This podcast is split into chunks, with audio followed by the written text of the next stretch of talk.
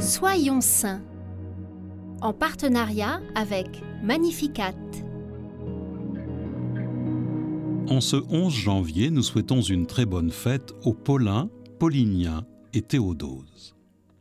En ce matin, nous découvrons ensemble Saint Thomas de Cory, un prêtre franciscain italien.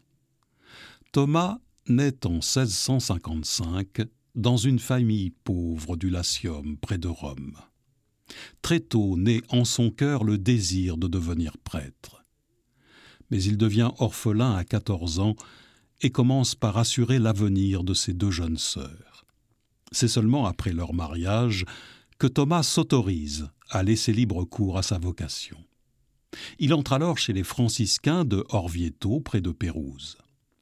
Il s'y présente d'ailleurs en disant Je suis frère Thomas de Cory et je viens pour devenir saint. Il effectue donc son noviciat à Orvieto, où il est ordonné prêtre en 1683. Remarqué pour ses qualités pédagogiques et sa grande bonté, il est bientôt nommé maître des novices et prêche également des retraites spirituelles.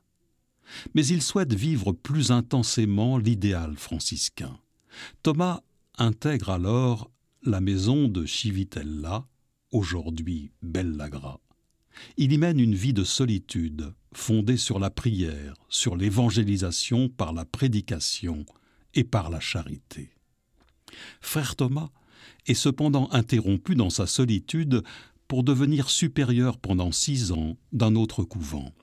Il y instaure la même forme de solitude que dans le monastère précédent, leur écrivant des règles qu'il est le premier à suivre scrupuleusement ce qui frappe le plus dans sa spiritualité, c'est la place centrale de l'Eucharistie, source de son apostolat infatigable, notamment auprès des plus pauvres.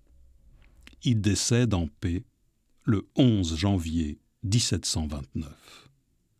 En 1999, le saint pape Jean-Paul II, dans son homélie de canonisation, décrit la vie de Thomas comme un signe de l'Évangile, un témoignage de l'amour du Père céleste révélé dans le Christ et agissant dans l'Esprit Saint pour le salut de l'homme.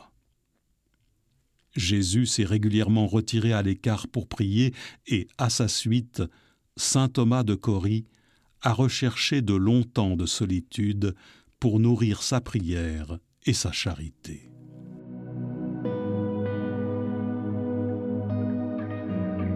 À son exemple, nous pouvons nous ménager des temps d'approfondissement de notre vie de prière.